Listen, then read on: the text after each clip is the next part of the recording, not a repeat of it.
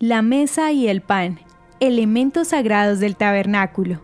La mesa del tabernáculo era un mueble sagrado cuyo diseño fue dado por Dios a Moisés con medidas exactas.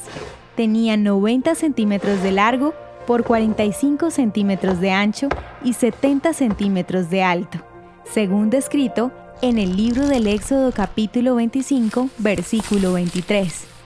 Esta mesa debía ser fabricada de madera de acacia y recubierta de oro puro de cuyo borde resaltaba una cornisa.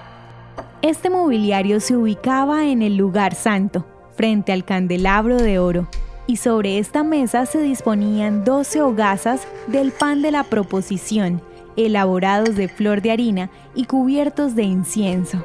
La palabra traducida pan de la proposición significa el pan de la presencia o el pan de los rostros, quiere decir que estaba continuamente delante de su rostro. Sobre la mesa se disponían dos hileras y cada pan representaba a cada una de las tribus de Israel.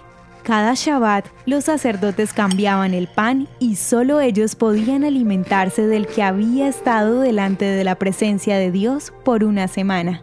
La mesa con el pan representaba un doble propósito, resaltar la comunión íntima que existe entre Dios y su pueblo y segundo, la mesa del pan enfatiza la provisión de Dios para Israel.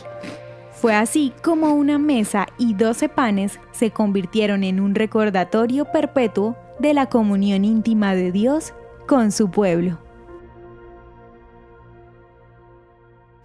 ¿Quieres que tu voz se escuche en nuestras auditorias?